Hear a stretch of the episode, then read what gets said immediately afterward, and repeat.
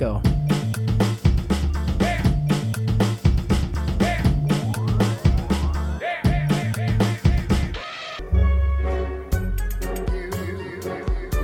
No ar, tá? Na hora que você quiser.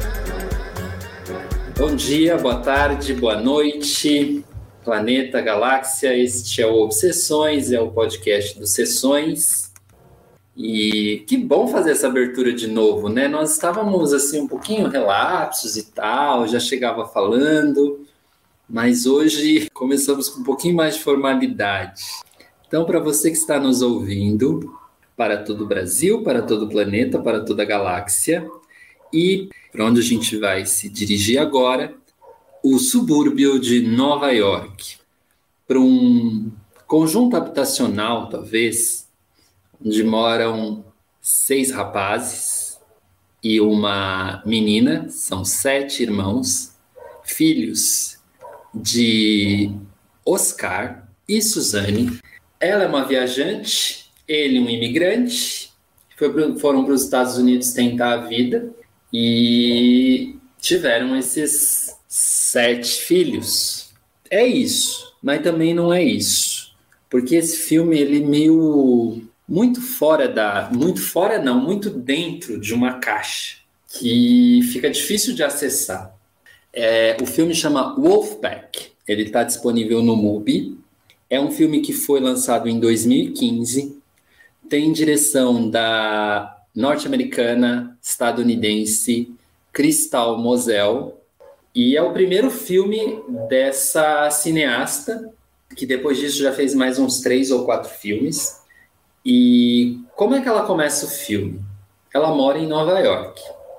E em 2010, ela percebe na rua seis jovens uh, com cabelos muito grandes, muito lisos, andando com a roupa, o figurino do filme do Tarantino Cães de Aluguel. E aí ela vai abordar esses seis jovens e ela percebe que eles têm algo em comum. E aí ela se aproxima dos meninos, torna amiga desses, desses adolescentes.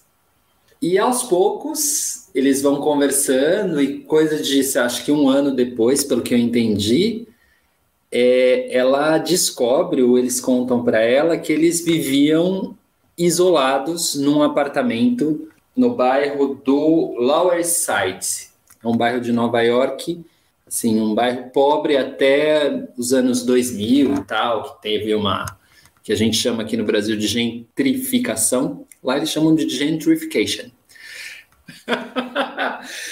então é um bairro que tem essa história e eles moram lá nesse conjunto habitacional. E qual é o grande lance da história? Esses seis adolescentes viveram 14 anos confinados nesse apartamento por questões de princípios e crenças e direcionamentos de pensamentos do pai, sobretudo, e da mãe. E como eles conheceram o mundo, eles conheceram o mundo pelas lentes do cinema e assistiram muitos filmes nesses anos todos. E se tornaram não só é, apreciadores do cinema, é, espectadores, mas eles começaram também a realizar como é que fala? A realizar cinema, mas o que eu quero dizer? Eles começaram a copiar esses filmes na casa deles. E aí começa meio que o interessante da história, que é esdrúxula, difícil até de entender, mas que acho que dá para levantar vários temas ali. A gente estava comentando, a gente tem visto documentários, a gente tinha visto dos três irmãos gêmeos também em Nova York, também uma história bizarra, mas esse aqui acho que consegue ser um, até mais bizarro. É claro que é, é uma produção bem menor, é um filme muito simples, é um filme meio lado B mesmo, quase caseiro, com, não como o que os meninos fazem dentro de casa, mas é um filme com pouquíssimos recursos, até acho, por conta de espaço mesmo.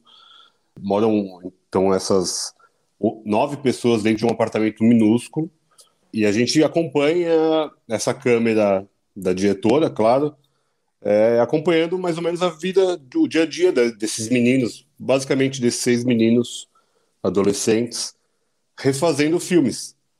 Então, é, chega a ser divertido demais ver eles fazendo filme, porque a princípio parece que é isso, né? parece que são meninos que querem reproduzir cinema dentro de casa, com o que eles têm em mãos, e fazem produções super bem feitas para o caseiro. Eles é, repetem as falas ipsis literis de, do, dos filmes que eles veem, eles reescrevem os roteiros, é, de ficar mesmo redigitando o, os roteiros, os, os diálogos dos filmes. Alguns fazem a impostação de voz igualzinho dos personagens, principalmente dos filmes do Tarantino. Os que eu mais me recordei são Queijo Aluguel, o do Pulp Fiction, né, do Batman, é, do Nolan, eles também fazem. E é super divertido, muito bem feito. É, sem falar do, do, Halloween, né? Que eles têm umas maquiagens ali que eles fazem, né? Com papel machê, parece. É, umas maquiagens e adereços ótimos, muito bem feitos, é, realistas mesmo. Claro, dentro de uma possibilidade de fazer isso dentro de casa. Mas o que chama mais atenção dessa família Romero é, é, o, é o desenrolar do filme, né? Por mais que a gente saiba a gente está vendo ali a história de pessoas que estão confinadas, né? acho que eu posso falar assim, como se fosse uma prisão mesmo, que eles estão vendo, vivendo ali, mas tem uma câmera dentro da casa, então, de alguma forma, eu esperava algo positivo do filme, porque se fosse realmente, se eles estivessem lacrados, não teria uma câmera dentro da casa, né, do documentário. Não teria um documentarista dentro da casa, não seria permitido. Então, de alguma forma, eu, eu, é um filme que eu vi com uma possibilidade de ser algo muito pesado, mas eu saberia que talvez tivesse um final positivo, digamos assim. O que é mais maluco é ver esses meninos que têm rostos muito andrógenos mesmo. Eu não sabia às vezes se eram meninas ou meninos. E há todo um conflito sobre viver naquela casa. Porque esses meninos estão ali se rebelando, eles estão aos poucos eles vão falando para a câmera o que está acontecendo. E a mãe também dá depoimentos, o pai também dá depoimentos, e que são coisas muito complexas de a gente pensar numa educação para filhos assim. Eles são Hare Krishnas, né? né? A ideia do pai era ter 10 filhos, é, acabou que só conseguiu ter sete por conta de idade gestacional da mãe mesmo. E eles foram educados em casa pela mãe, o pai não trabalha por conceitos filosóficos, é, ele é contra o sistema, então realmente eu não sei nem de onde ele consegue o dinheiro para comprar comida, roupa, os adereços para eles fazerem os filmes, DVD, porque eles têm uma coleção de, sei lá, acho que 5 mil DVDs, eles chegam a falar em algum momento, DVDs e, e filmes em VHS. Não sei de onde vem esse dinheiro, isso também não é colocado em pauta em nenhum momento, mas é, chega a ser creepy mesmo. Ver aquelas crianças presas, isoladas, reprimidas, algumas que nutriram ódio pelo pai. É difícil falar do filme sem entrar nos meandros, né? Um deles acaba fugindo, é preso de algum momento, porque ele saiu de casa com uma máscara. É porque o pai tinha saído para comprar comida. É. é muito doida a, essa percepção, né, de que eu vou sair de máscara porque aí ninguém vai me reconhecer é muita falta de noção mesmo do que é estar em sociedade, né? É, e ele nunca tinha você, saído, né? Se você sai com o rosto coberto, é, é óbvio que você vai levantar suspeitas em qualquer lugar que você que você entrar e, e uma hora vão chamar a polícia. É muito angustiante ver ele saindo as primeiras vezes para a rua sem saber exatamente o que fazer. Eles viveram só do cinema. Eles foram educados pelo cinema. É o que eles conhecem de sociedade, o cinema deu para eles. E de alguma forma o pai, que tinha toda essa doutrina dos filhos não serem cooptados pela sociedade, pelas drogas, é, pelos hábitos da sociedade maléfica, de alguma forma no cinema eles acabaram vivendo isso. Eles aprenderam a conviver com o cinema. E acaba sendo um dilema também, porque em sendo pai, óbvio que a gente não quer que nenhum mal aconteça aos nossos filhos, né? Eu, eu sou pai, o Fê também. É, a nossa maior medo é que aconteça alguma coisa com eles, saindo na rua. Mas, de alguma forma, essa sociabilização, que é uma coisa que a mãe também acredita, ela em algum momento ela até coloca em xeque. Ah, essa sociabilização para mim não foi tão boa assim. E passar a educar em casa. Então, assim, imagina sete crianças dentro de casa, você educando sete, sem ter espaço. É, eles andando todos de patinete dentro de um corredor. É, é algo claustrofóbico, totalmente. É, por mais que eles não soubessem o que é a vida lá fora, eles sabiam que no cinema era a vida lá fora. Então, de alguma forma, pensar que esse pai está querendo o melhor para os filhos, né? Ele usou essa filosofia de uma forma que acabou sendo dolorosa.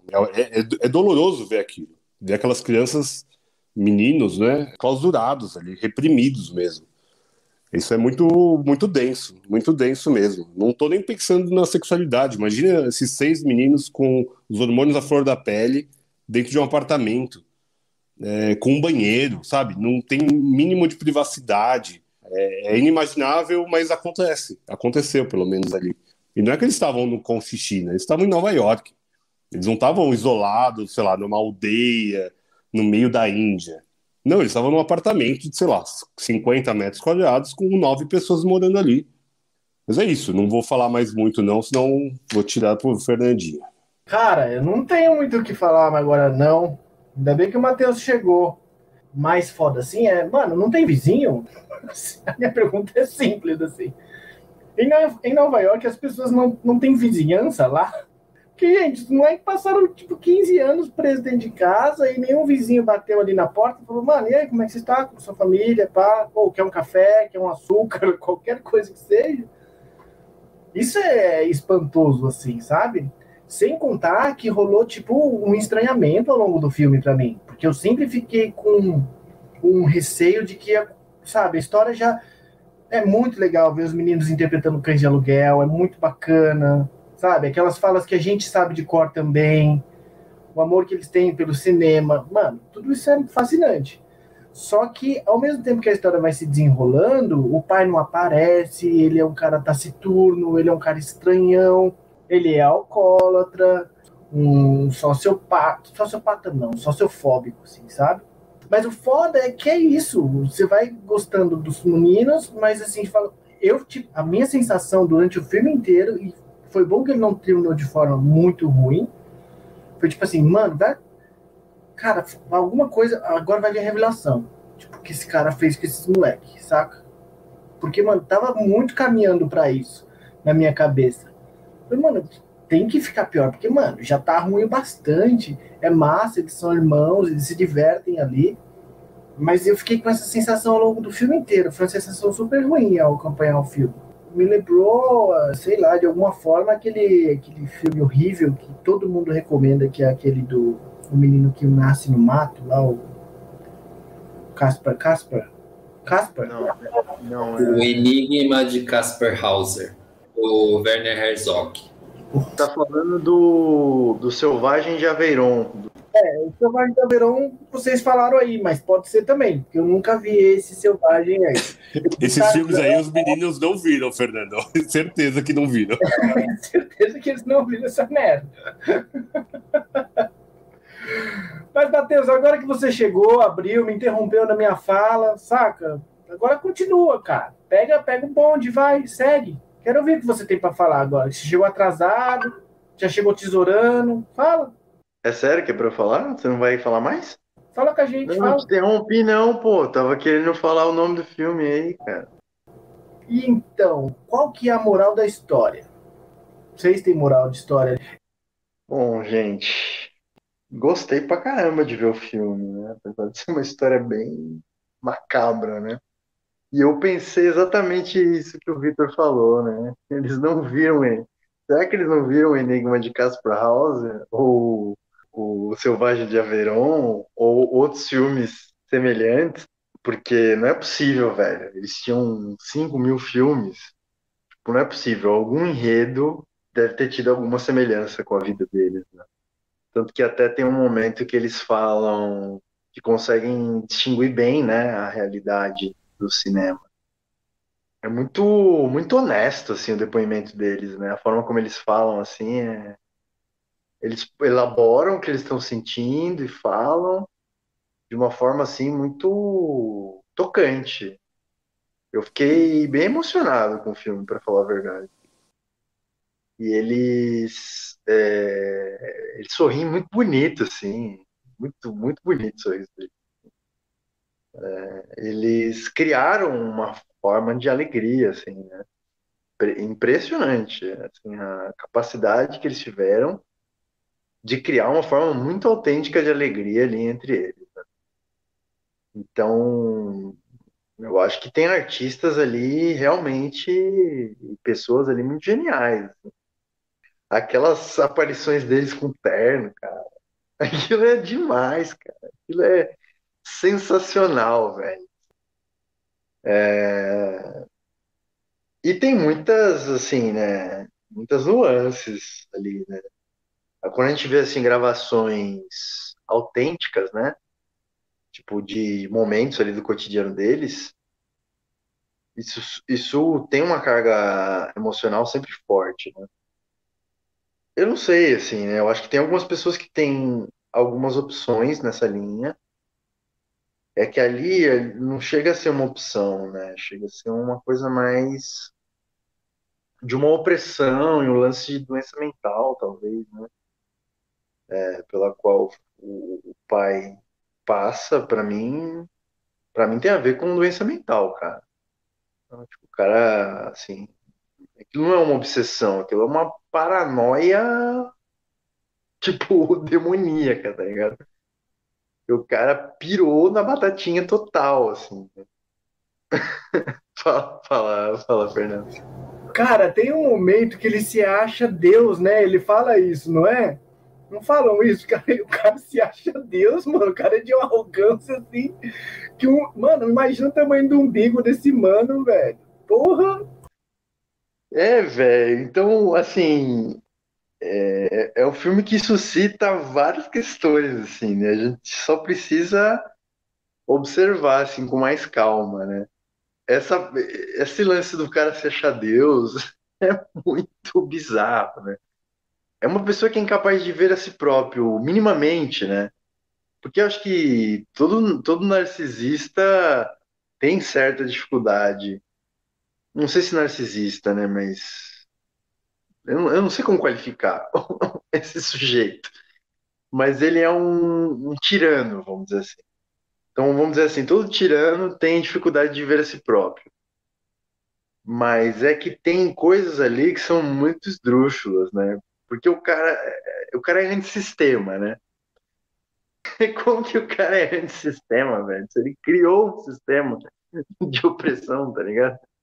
Então, é estranho. Eu acho que a gente, a gente sempre tiraniza e é tiranizado nesses termos, obviamente com muito mais leveza do que uma história dessa, e não percebemos.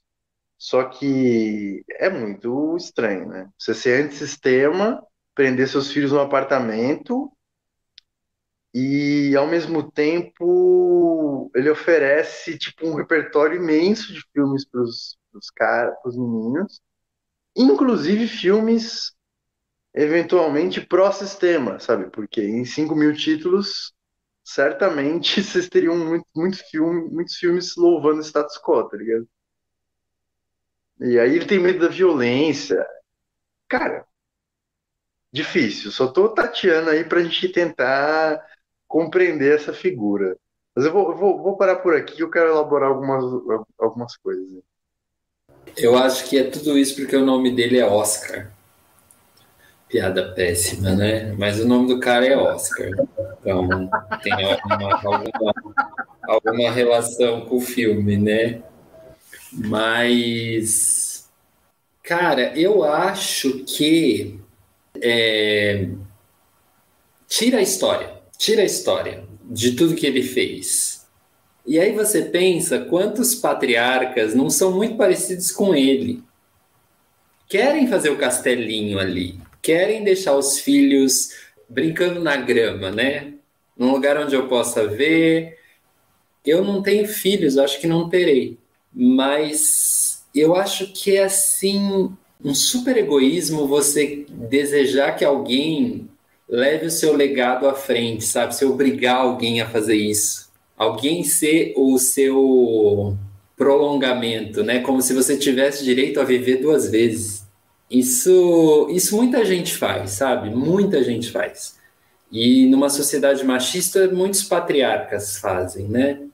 É, as regras são outras, o status quo é aceitável, mas o, a forma de agir parece muito, muito igual, assim, muito semelhante. É, eu fiquei com essa coisa do, do castelinho, né? Das bolhas que as pessoas vivem também. Parece que todo mundo, de alguma maneira, deseja criar um apartamento para onde os filhos não possam sair, sabe? É, tô falando todo mundo, é, desculpa, força de expressão, mas muita gente, muita gente é, entra nessa lógica. Lógico que o, o que ele está propondo ali é, é, super incoerente, sabe? Aí você não, não, não, não sabe qual é a moral dele, quais são as morais do pai, né? E aí tem uma figura que é muito interessante no filme, que é a mãe que é a é Suzane o nome dela. Nasceu nos Estados Unidos e ela viveu uma vida que hoje é, é assim considerada uma vida good vibes, talvez, que é vou conhecer o mundo, vou viajar, né? Então ela era essa viajante que está afim de absorver culturas, de ser bicho solto. E aí ela vai lá, acho que acho que ele é peruano, né? Eu não sei de onde ele é, mas é, eles falam América do Sul. E ela conhece esse cara que é absolutamente diferente do que ela entende como um sistema, né? Que é o Oscar.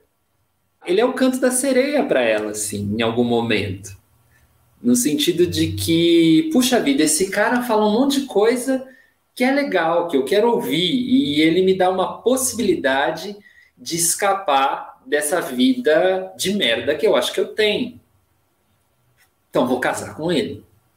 Vou casar com ele, vou voltar para Nova York, vou ganhar dinheiro e ter a vida que eu gostaria de ter.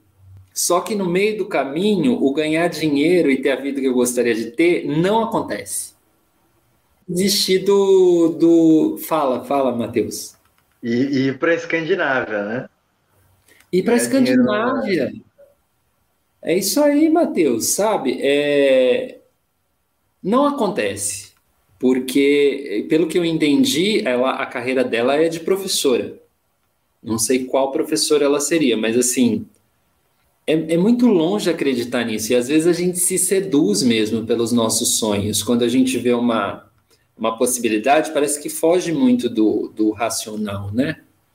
E provavelmente ela ama esse homem ou amou esse homem de uma maneira assim sobrenatural para comprar a ideia, né? Muito imbuída de, de emoção, assim, muito, muito a ideia de formar uma comunidade só com os meus filhos, né? Todo mundo tem o mesmo ali sangue. Para nós soa tão absurdo, né? Soa tão absurdo. Vamos, vamos viver aqui entre a gente, né? Então, são todos discípulos de mim. Tem, tem aí uma certa forma de eugenia também aí. E tá, não dá certo. Então, a gente não vai para o mundo. A gente não quer esse mundo. Então, vamos construir o nosso mundo aqui. Que é dentro de um apartamento, num conjunto habitacional, que, pelo que eu entendi ali, o governo mantém aqueles conjuntos habitacionais de alguma forma. E eu não quero trabalhar. Não vou trabalhar porque trabalhar é tipo é aceitar o sistema, né? Então não vou trabalhar. Mas pode ter uma banda de rock. Mas pode ter uma não, uma banda de rock pode. Que isso é muito legal, né? Porque ele gosta de música. E banda de rock, se a gente formar uma banda de rock, tudo bem. E, mas o que me, me toca no filme, eu já vou falar, é o fato de que a arte liberta, sabe? Isso é muito lindo ali no filme. Porque a única possibilidade de humanidade que eles tinham, ela só veio por conta do, da arte, sabe? É, a única possibilidade de criatividade, de criação, de libertação, ela vinha por essa ampliação da, da janela. Que é, é, é, muito que também é um, é um pouco cinema e arte para mim assim. É eu vejo muito como eles ali. E, e às vezes eu tenho, assim, desejo de, de imitar, sabe? De, de trazer aquelas frases para mim, de não daquele jeito, né, de fazer igual e roteirizar, mas parece que de alguma maneira as pessoas querem o que o cinema mostra, né? E se eu não tenho acesso de alguma maneira, eu vou usar a criatividade, né? Assim. Então, eu acho que isso é forte também no, no momento que a gente talvez esteja saindo enquanto humanidade, que é esse momento de isolamento, sabe? E de se ver muito na, na tela também. A gente não passou 14 anos, mas a gente passou um ano e meio. Um ano e meio se relacionando dessa forma. E isso reflete na maneira como a gente caminha na rua, como a gente vai sair, né? Enfim, para mim o filme suscita muitos temas, muitos temas. Falei de alguns. Puxando essa questão aí do, do patriarca, né? De fato, esse é um tema que se repete mesmo, né? É, em várias situações. Isso me lembra a, a, o próprio contexto do Lavoura Arcaica, né? Que nós já discutimos, embora não tenhamos gravado, né? Mas tem um trecho do filme do livro em que o André está narrando e ele fala, né, nós, na fa...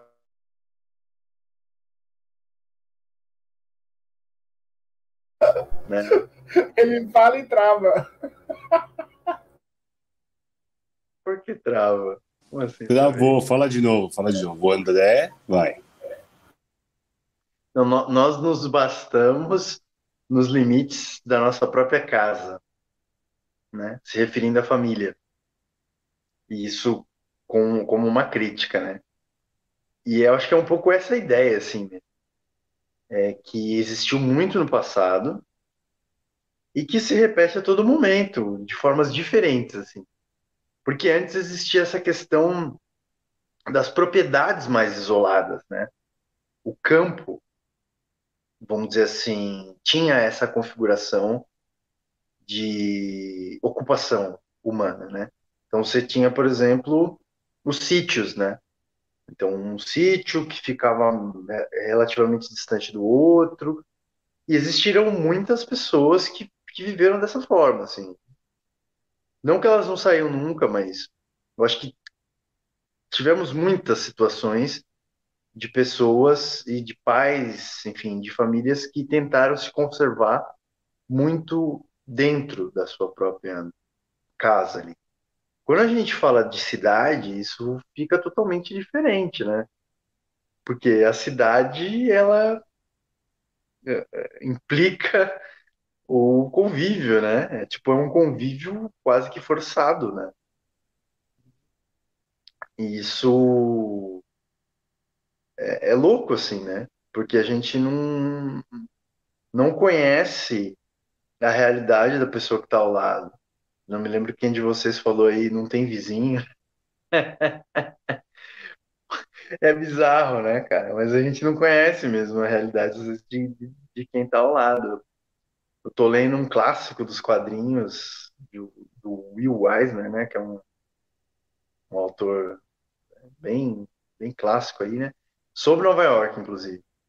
E me suscitou muito, assim, é, todas as imagens que esse, que esse autor traz da questão do convívio na cidade, né? E das pessoas que vivem suas vidas, vamos dizer assim, entre aspas, independentes, e a gente não sabe o que está tá por trás daquilo. Mas, desculpa, deu uma digressão grande aqui, que eu queria falar da questão do patriarca, do, do homem ali, né? Do pai. Porque o, Leandro, acho que o Leandro falou uma coisa muito interessante, que é assim, ele não é muito diferente do clássico, assim, tá ligado? Se a gente imagina assim, ah, não, porque o cara é, é mais hippie, mais libertário, então ele, ele vai ser um cara mais de boas, né? Mas não, né? Ele só criou uma, uma bizarrice em cima de outra ideia, assim, tá ligado? Tipo, não é necessariamente um rolê puritano. Para mim, isso foi uma coisa bem impactante, sim. A gente não consegue prever e nem situar exatamente as pessoas, né? e as formas de vida de uma forma assim tão clara. Ele poderia ser um cara totalmente puritano, poderia ser um amish, ele poderia ser um judeu né, ortodoxo, ortodoxo, ortodoxico é ótimo.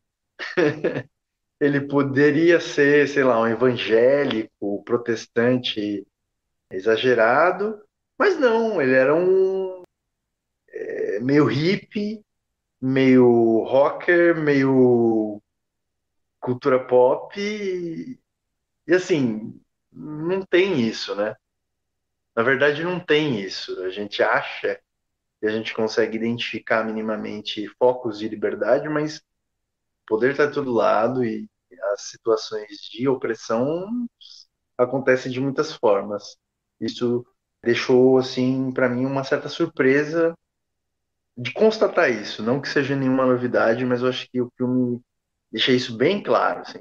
Não é porque você está próximo desse, desse, desse elemento cultural, dessas preferências, que você vai ser mais libertário, mais liberal, mais progressista, que você vai ter uma abordagem mais soft. As coisas não são nem um pouco binárias. Né? As, pessoas, as coisas são esquisitas pra caralho. E esse filme exemplifica isso assim magistralmente. Fernandinho, quer falar? Não, né? Nossa cara de interrogação Não, tá maravilhosa. quero ouvir. quero ouvir. nem, nem pergunta o Fernando tem hoje. O Fernando sempre vem com a provocação. As reflexões dos meninos. Eu fiquei com uma questão, vocês falando agora do, é, desse homem que, que é o líder da família e tal. Eu vejo ele muito vivendo, sei lá, o paleolítico de alguma forma. Ele é como se fosse a, é uma tribo dentro de uma selva de pedras. É, e ele acabou criando uma tribo ali dentro de Nova York.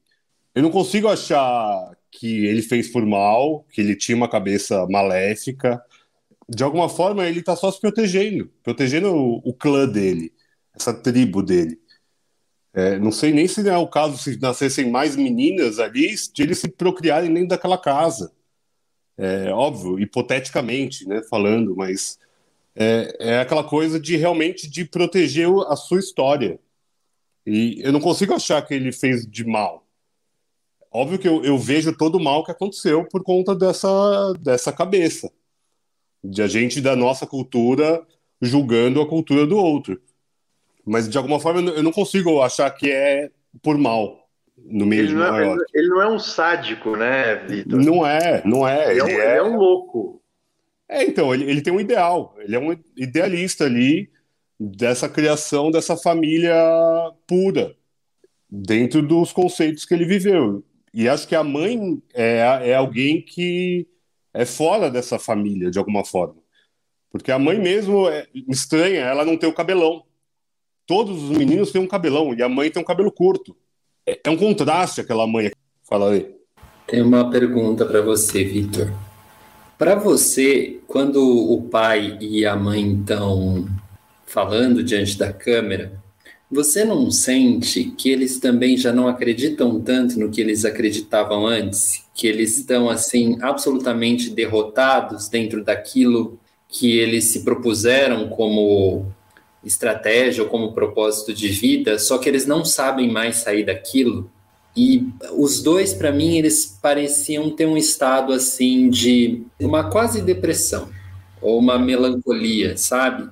Enfim, essa, essa é a pergunta. Se, se para você não, também passou isso. Para mim, muito claro. A mãe, principalmente. Por isso que eu estava falando da mãe, eu acho que é essa pessoa fora da casa mesmo.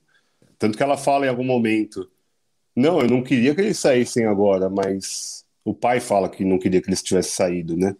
Mas a mãe fala: se acontecer é porque tinha que acontecer.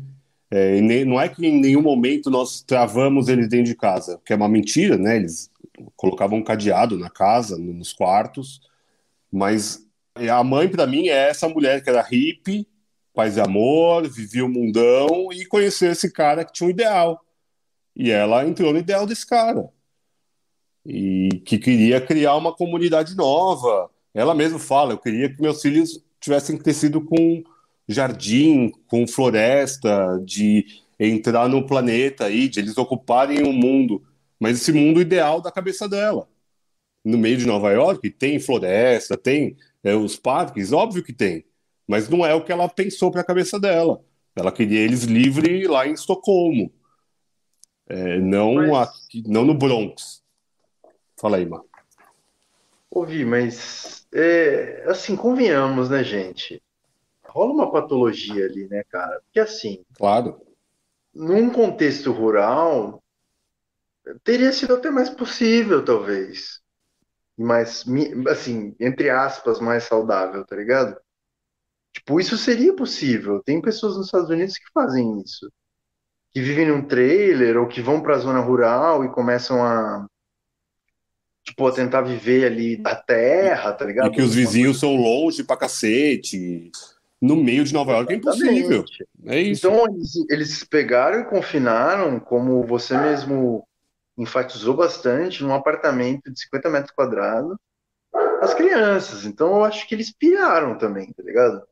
Eles poderiam ter, ter pensado assim, ah, puta, acho que aquilo que a gente tava pensando aqui, nesse contexto, acho que não rola. Quantas vezes a gente já não, não, não cruzou com andarilhos, nômades e, e outsiders por aí, né? conheci aí por, por pelas bandas pessoas que que, é, que me vieram à memória, vamos dizer assim, quando eu estava vendo o filme. assim, né? Conheci uma vez uma pessoa que não tinha RG. Eu nunca tinha feito um RG. Tipo, não era, não era uma pessoa, não era um- uma pessoa assim, vamos dizer assim, marginalizada no sentido social de ter sido totalmente esquecida pelas mazelas é, da opressão capitalista, mas uma pessoa que por algum algum contexto do destino ou por criação dos pais ou por um conjunto de coisas loucas que foram acontecendo se transformou, se transformou num outsider total. E, e- e eu, eu boto fé que tem bastante gente nessa, nessa condição, assim. Talvez não numericamente, mas mais talvez do que a gente costuma pensar, assim. Acho que tem muita gente que vive meio que por fora, assim. Uma coisa que me vem à, mente, assim, que é a questão de que essa coisa de recriar a sociedade, né? Que a gente tem nas comunidades alternativas, em algumas tentativas, né? de recriar a sociedade. E que tem várias, né? E muitas dessas experiências acabam gerando é, é, situações de opressão da mesma forma, tá ligado? Não tô dizendo assim, ah, tipo, não é uma possibilidade de vida. Eu acho que simplesmente é qualquer coisa, qualquer coisa é uma possibilidade de vida desde que você queira. Essa coisa do sonho, pra gente, tá cada vez, cada vez mais distante, assim. Tipo, a gente pensa, pô, não, o sonho é a gente, então, criar um, um mundo à parte, um lugar onde, né, as coisas vão funcionar assim, assim, assado. E aí We vai are the world. We É. are the children. Eu, eu acho legal que isso, de certa forma, mova as pessoas. E a gente.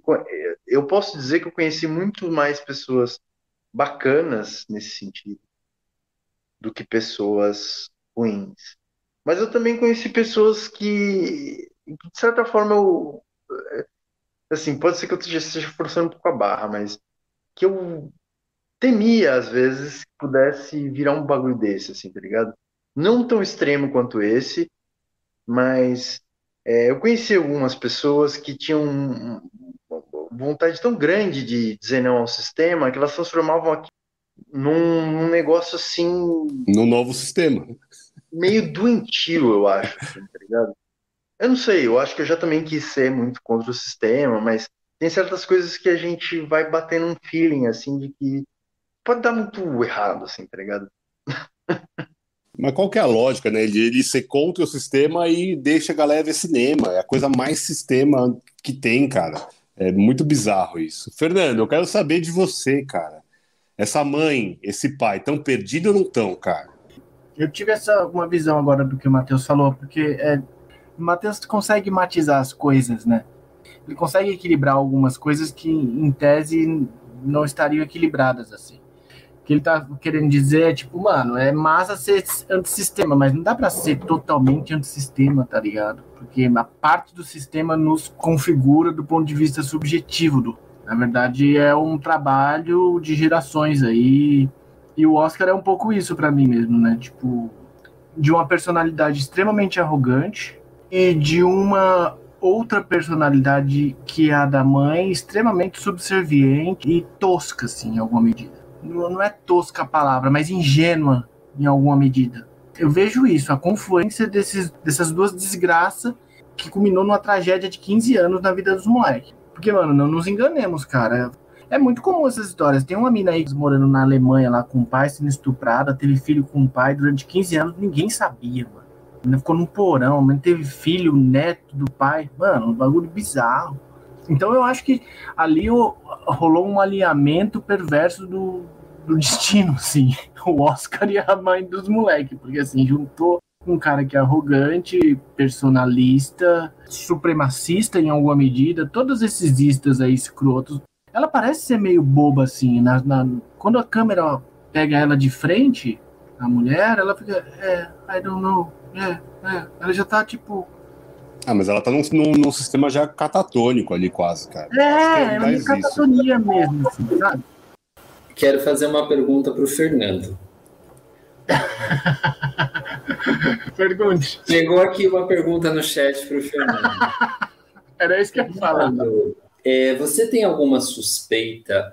Você considera que pode ser uma causa ou causas dos irmãos serem tão parecidos? Os seis gostarem, amarem o cães de aluguel. Os seis se, propus, se proporem a usar aquele cabelo. Os seis saírem de óculos de terno na rua. Os seis fazerem filmes. Os seis adorarem replicar armas fazendo arma de papelão. Os seis adorarem se fantasiar.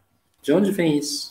Eu só queria louvar uma coisa que a mãe conseguiu educar esses seis meninos de saber ler e escrever dentro de uma casa ela não é tosca nada. Essa pessoa é muito inteligente, cara. É só uma defesa meninos, da mãe aqui. Os meninos sabem ler e escrever.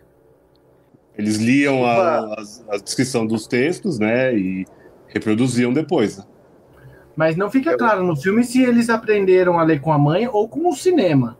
Não, foi com a mãe, foi homeschooling, né? A mãe ela era paga pelo governo para educar as crianças. A, acho que era a única forma de, de, de renda da família é esse é. subsídio que o governo dá para não pagar uma escola, a mãe consegue dar, é, educar em casa. Lê, essa daí eu vou passar, vou passar para os outros colegas da. Porque, é, porque isso é um aspecto muito sombrio do rolê. É, é muito, muito estranho eles serem tão iguais, tão parecidos. É, tinha hora que entrava um e saía e entrava outro, eu já não sabia quem era. A ponto da gente não reconhecer quem é um e quem é outro se era Sabe? o Ganesha, se era o Vishnu, se era o Hare Krishna, não dava para saber.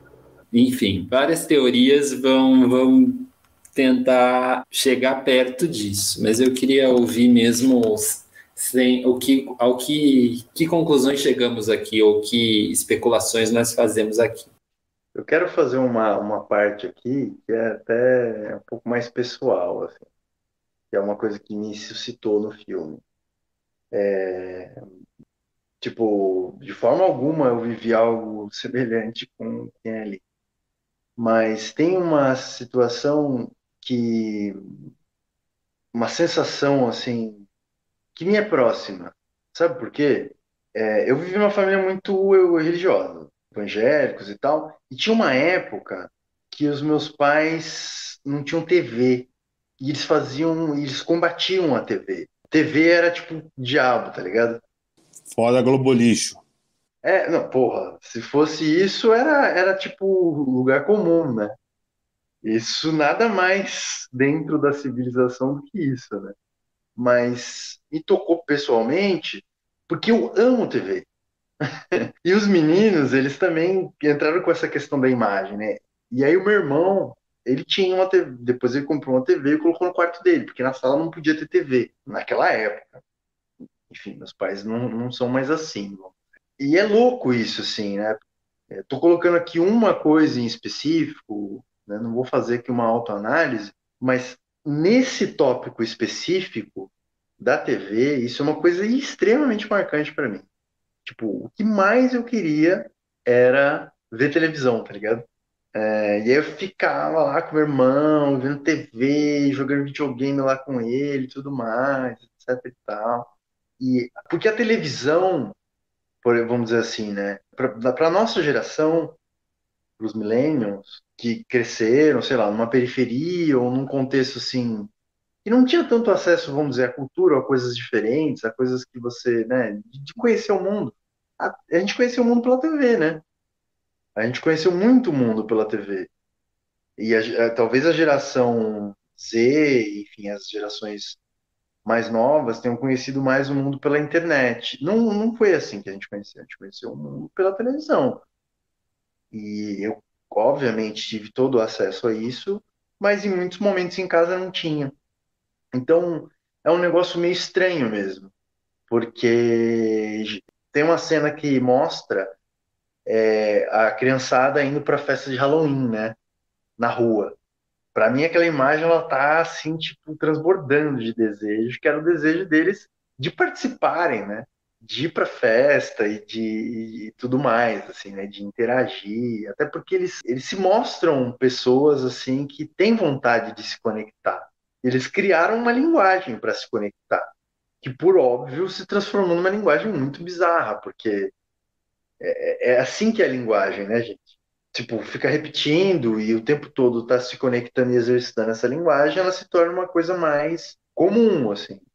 Agora, se você fica com ela num contexto restrito, é capaz de você transformar aquela linguagem num dialeto. Eu não estou falando exatamente da língua, mas de qualquer forma de expressão de troca simbólica entre os seres humanos, né? E eu acho que isso, de certa forma, também é algo que tem a ver com a pergunta do Leandro, né? Por que, que eles são tão parecidos, né? Eles criaram, um, primeiro, um sentimento tribal ali, de certa forma, mas uma linguagem própria deles, assim. Porque eu acho a, a mãe, ela é emocionalmente tosca, tá ligado? Eu acho que a palavra é tosca mesmo. Emocionalmente, ela me parece tosca. Nas digressões todas também, uma outra coisa que é a nossa grande capacidade de desamparo, assim a gente tem uma capacidade incrível de desamparo a ponto, tipo, essa mulher teve uma capacidade incrível de desamparo a ponto de topar o casamento com o cara. E ao mesmo tempo, de certa forma, o cara também, o cara vem de lá e morar em Nova, tipo, nada a ver. Os meninos são super desamparados nesse sentido. É curioso, porque quando eles falam assim, ah, você vai para uma escola comum, eles falam, não, eu não vou de jeito nenhum para uma escola comum. O menino até fala, né? num, num dos depoimentos lá, ele fala: tem certas coisas que não tem como você relevar, não tem como você perdoar. Isso se referindo ao pai, né? Isso, isso é, é, é extremamente doloroso para a pessoa, porque assim, a forma de ver o mundo que eles desenvolveram foi a partir do cinema que foi apresentado pelo pai. Esse mesmo pai que condicionou a forma de ver o mundo deles aquelas janelinhas do apartamento. Então, um negócio assim que toca muito pesado. E, e ele fala, menino, no momento, eu não consigo, eu não mostro quem eu sou, né? Ele fala, eu vou para psicóloga, mas eu não, eu não falo sobre os meus sentimentos, ela não faz a menor ideia de quem eu sou. E eu acho que tem muita coisa que não está dita ali no filme, sabe? eles são assim na, na, nas imagens eles aparecem assim como adolescentes muito queridos assim. Uma energia assim cara contagiante assim. Um negócio assim bonito de ver. É, inclusive com as roupas todas e eles se divertem eles são super unidos eles são organizados muita coisa deu certo também né gente e, e, é isso, assim, né? E o filme narra, curiosamente, que depois também vem a música lá do Black Sabbath, fudidaça, né? Para o momento do filme.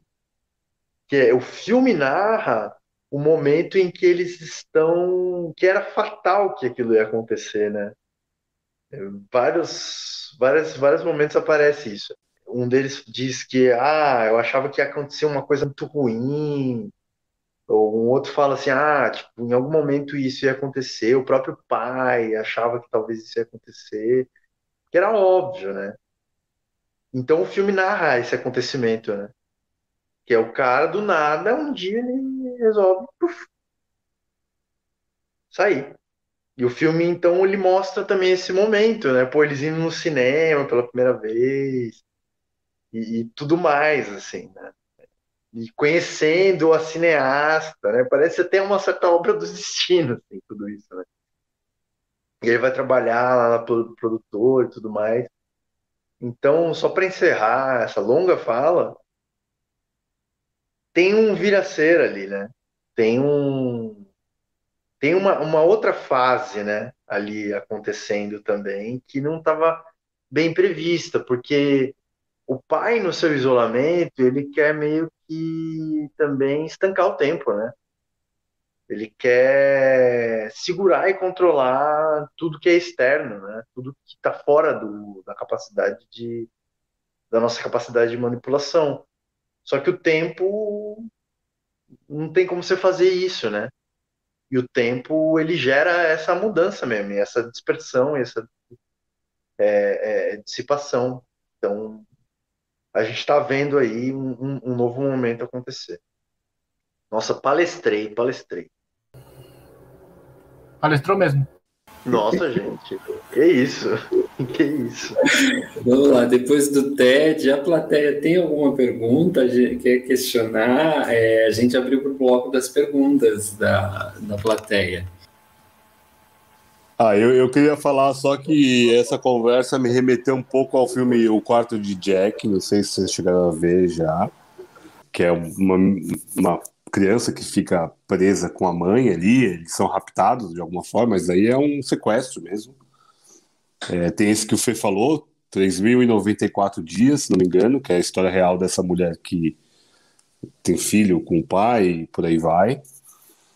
É, e eu pensei muito também no Capitão Fantástico, né? Que é um pouco avesso a isso, né? O pai libertário total, que eles moram soltos do mundo, é, que também acaba gerando vários debates sobre isso, né? Sobre essa a forma de criação, né? Como criar essa nova possibilidade de sociedade. Então, esses são filmes que me, me vieram sem falar do Rebobine, por favor, né? Que fala sobre refazer filmes, né? Que é incrível com o Jack Black, que eles refazem os filmes que eles rebobinaram e apagaram os filmes reais, né? E esses meninos podiam fazer fácil esses filmes fácil. Que algumas ali. Eu fiquei com muito medo de eles colocarem fogo naquele apartamento na hora do Halloween, velho. Vocês não ficaram com medo? Puta, eu fiquei com um cagaço, velho. Falei, vai pegar fogo nessa porra toda. Achei que ia ser também. A, apesar dos pesares, eu, eu, vejo muita coisa positiva no filme. Eu acho que é, realmente essa amizade deles parece muito genuína, parece eles têm uma conexão realmente muito bonita de se ver. E foi o que o Lê falou lá no começo, da arte salva. Esses meninos são criados pela arte, são meninos da arte. E eles ali certamente vão voar se forem cair para uma produção cinematográfica. Eles são muito inventivos, são muito criativos. Eu acho que eles têm tudo mesmo para aparecer aí nomes aí de produtores, de, de trabalho de sei lá, de assistente de direção, alguma coisa do tipo, eu acho que eles têm muito essa capacidade, sim. E é bonito que o pai participa daquele filme final. É, por mais que tenha todo esse ódio do pai, né, que é falado, naquele filme final o pai participa. Ele é um daqueles, né, ele tá pintado de azul ali, parece a Judite do, do Porta dos Fundos, é, do Blue Man Group ali, e ele tá, ele tá lá, então não é uma coisa tipo, ó, vamos abandonar o pai, ele que se foda, ele que morra aí, que se dane. Né, de alguma forma tem alguma ternura nisso também. Eu acho que o que para mim não fica tão claro é esse, esse tempo do filme. Não, porque certamente foi o que eu falei. Se tem alguém dentro da casa, eles em, em muito momento ali eles estavam atuando no filme. A gente não viu o enclausuramento real Ninguém viu ali, a não ser uma, uma outra câmera filmada deles mesmos, né? Mas o grosso, que é da documentarista, eles estão atuando dentro daquela casa com os relatos. Então, me parece que é um clima já mais ameno. Por mais que tenha essa dureza da fala do pai, o pai bêbado ali em alguns momentos, essa mãe super insegura, ela tremula a voz ao falar. É... Não sei se é vergonha da câmera, vergonha do que ela fez, já um processo de consciência. Ela, pela primeira vez, também voltou a falar com a família dela. Então, dos males, o documentário ali traz uma, uma nova vida para essa, essas famílias, para essa família. Não sei o que será disso, principalmente do pai, né? Acho que o pai realmente é um caso, fala perdido, é, sem querer dar o julgamento final da vida dele, né? É, ele que é Deus, não sou eu, é ele que é, segundo a própria palavra dele mesmo. Mas eu acho que ele é um cara realmente que perdeu a mão total, né? É, acho que ele perdeu o rumo, o prumo da vida dele. Vai virar uma tribo de um homem só, talvez. Ouvi, eu lembrei também um pouquinho de Diga Quem Sou, mas não é uma situação de abuso exatamente, né? É, a gente poderia chamar também, né, de certa forma, de abuso. Mas... Não, mas eu acho que tem muito a ver esse negócio de eles serem parecidos. É a mesma coisa do, dos trigêmeos. É óbvio que aqui é um outro, uma outra configuração.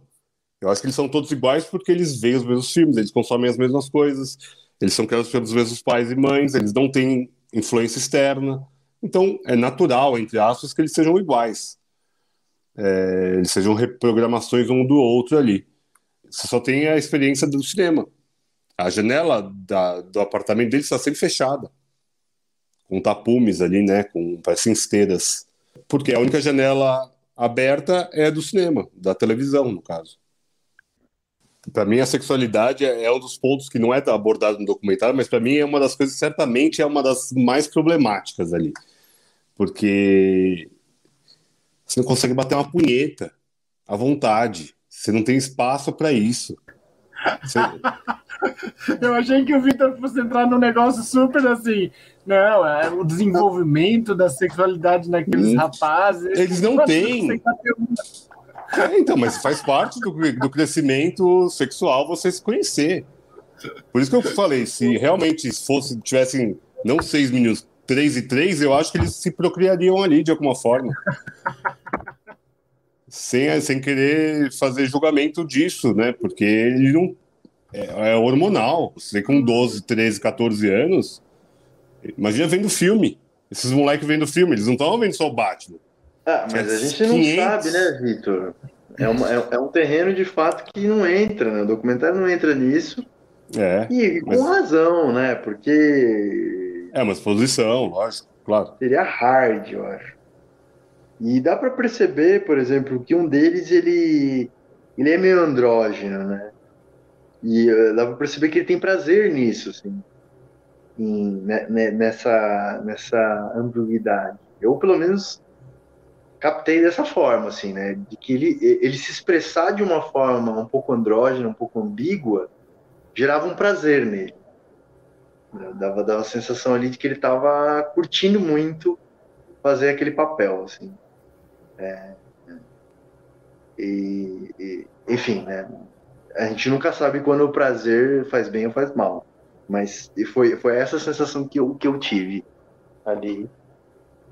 Isso, isso para mim é muito doido, mas é, é muito doido, porque se os seus problemas sexuais são como o da maioria, tudo bem. Se você cria um problema que é um pouco mais exclusivo, porque as suas condições ali de, de sociabilização, etc, etc, etc, não são o padrão, aí é um super problema. Mas é, é uma viagem minha que de agora.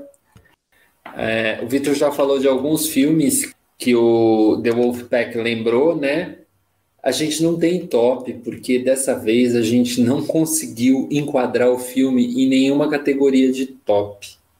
O que é inédito na história do blog, mas tá aí, né? para mostrar que as exceções existem e que novas formas de viver e de atuar podem ser possíveis nesse mundo, dentro de um apartamento, fora dele.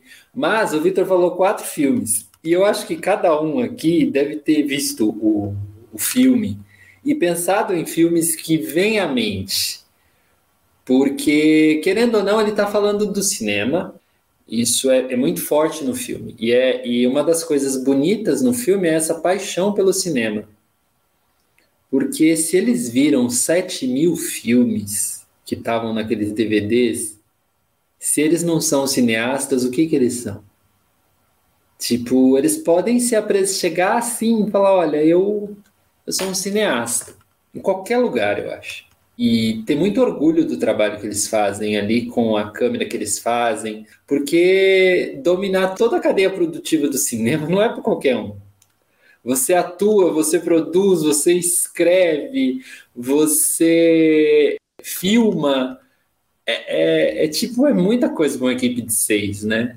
Então os meninos são bons, são bons. E, e eu acho que qualquer pessoa reconhece isso. O primeiro filme que o, que o menino faz lá, não sei se é o primeiro, mas aquele filme do final de autoria, é um filme que tem uma abordagem muito interessante. E eles têm formas de ver o mundo muito interessantes. Então, eles são os caras da objetiva, eles são os caras da, da lente. Então, ali tem uma equipe de, de cinema valiosíssima.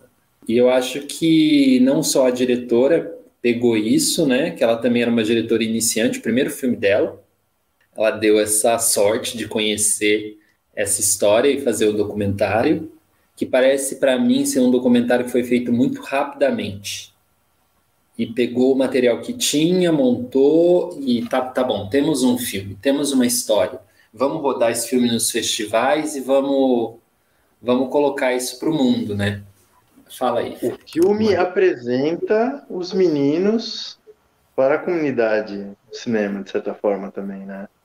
Assim, mesmo que num circuito underground, tudo, mas o filme já ganhou alguns prêmios e tal, é, eles mereciam muito ser apresentados, né?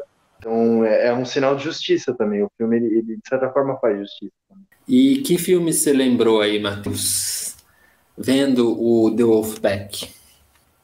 Na verdade, é, é, até antes de falar disso, eu queria falar do top deles. É muito legal, né? Eles têm um top. E eles têm aqueles cadernos e tal. Puxa, cara, tem tantas coisas que tem no filme que, que me lembram coisas que eu já vivi, assim, e o top deles é que todos, todos chegaram ao consenso, é Poderoso Chefão 1 e 2, né? Tanto que eles andam daquele jeito, provavelmente em referência ao Cães de Aluguel, né? Mas há esses filmes que tem esses grupos, eles falam até isso, né? Grupos grandes em que cada um pode ser ali um personagem e, e são grupos que eles citam ali todos que cujo figurino é o social mesmo, terno e tudo mais, assim. Se bem que depois eles usam meio que até um sobretudo, assim, né? Mas fica, né? Fica nesse esquema aí, né? O top deles, Poderoso Chefão 1 e 2. Depois. Eu lembro que em quarto. Vamos, vamos, vou precisar da ajuda de vocês para lembrar. Mas eu lembro que em quarto vem O Senhor dos Anéis, porque quem não gosta de O Senhor dos Anéis? Eu achei muito legal ele falar dessa forma, assim, tipo. Cara, mas aí eles eles eles estavam eles, aí aí você vê o efeito, né, de ter ficado em casa 15 anos, aí já, já tem um impacto na, na psique, no desenvolvimento, essas coisas que você sabe, assim, tipo, né? Não, mas é legal, cara. Sabe o que eu acho legal dele falar isso? É assim, tipo, eles são muito comunicadores, cara eles conseguem muito sacar, tipo, como, como é a recepção, de certa forma, do filme sem ter falado com tanta gente sobre filmes, assim. Tipo, parece que eles conhecem a recepção dos filmes, tendo praticamente se comunicado só entre si, tá ligado? É, eu tive essa sensação, assim, tipo, deles já terem conversado com muita gente sobre os filmes e de como essas pessoas encaram esses filmes. Isso sei lá, parece que é uma coisa assim. Acho que, ele, é que eles assistiram tanto, né? Acho que eles estão tão dentro do rolê. Mas ajudem a lembrar. Era Poderoso Chefão 1 e 2, Senhor dos Anéis está em JFK. Quarto. JFK era o Isso. terceiro. Exatamente, exatamente. Mas de filmes que me lembrou, alguns eu já citei aqui, que é Diga Quem Sou, Selvagem de Aveyron e é, Enigma de Casper House. Acho que não, não me vem mais nada, sinceramente. Se eu for falar aqui, eu vou forçar a barra. Então, eu vou, eu vou passar adiante, porque esses três, para mim, já, já contemplam muito. Diga Quem Sou, Enigma de Casper House e O Selvagem de Aveyron. Foi isso que me veio. Só antes do Fernando falar o que filmes eles foi remetido, o Govinda, que é um deles, né, um dos meninos, ele faz trabalho de assistente de câmera. Se for lá no MDB, tem uma porrada de filmes que ele tá, filmes e séries que ele tá sendo assistente de câmera. Então, um deles, pelo menos, deu certo no, no mundo cinematográfico aí. Palmas pro Govinda. Ah, os filmes eu tinha falado aí. Vocês roubaram meus top 3, né? Que eu coloquei aqui antes de todo mundo hoje. Coloquei já na minha sala. Que era o Caspar, o Selvagem. E o Irmão Lobo. E é Tarzan. Tarzan, o Mogli. Alguma coisa nesses termos aí. Tarzan e Mogli. Mas o filme tem, tem várias relações aí. Vocês, vocês trouxeram várias coisas, né? É um filme que tem muitos filmes dentro também, né? Eu queria recomendar um filme que chama What Would Sophia Loren Do? O que a Sophia Loren faria? Que eu acho que tem uma ligação. A senhora, né? Acho que é Lucy o nome dela, se não me engano. Ela, ela baseia a vida nos filmes da Sophia Loren, né? Então, vamos dizer assim, a direção da vida dela é dada pelas falas da Sofia Loren, assim, é meio que isso. E é muito lindo ver aquela senhora vendo os filmes da Sofia Loren, porque ela ela realmente se empolga com aquilo, aquilo dá uma vida para ela, assim. Ela olha agora o que, que ela vai fazer, só ela faria isso. É muito, muito interessante o, o documentário, é curtinho, tá na Netflix, tem 30 minutos mas fala dessa, dessa paixão, às vezes até desmedida pelo cinema, né? Dessa coisa de trazer para fora, né? Trazer para você um pouquinho daquilo que está na tela, porque de alguma forma você acha aquilo maravilhoso, até transcendental, assim. Você fala, nossa, eu eu quero falar o que esse cara fala, eu, eu quero ser assim, eu quero eu quero experimentar isso aí, sabe? e não só para o consumo, para uma coisa mais capitalista ou essas questões aí, né, que a gente tem tá na palavra na boca de muita gente a palavra soft power, mas para uma coisa que eu acho que, que a arte por trás de todo blá blá blá suscita mesmo ali, é, onde você encontra a sua subjetividade, assim. Eu acho que isso tem, tem bastante ali no filme, né? Eu me reconheço, eu me reconheço. Eu acho que essa é a parte bem, bem bonita do filme. Dentro de toda a coisa obscura né, que se forma. E que não dá realmente para investigar muito, porque eu acho que, mesmo você, como cineasta, mantendo uma, uma distância, se você dá um passinho para frente, eu acho que você sai machucado também. assim. Então, eu entendo um pouco a distância da cineasta vendo aquela, aquela história. E ficamos por aqui. Mais considerações, menos considerações. Então, é, para você que está aí até agora com a gente, muitíssimo obrigado. Siga a gente nas redes sociais, ouça o podcast, tem vários episódios aí já disponíveis. Espero que você tenha aproveitado essa conversa e até mais.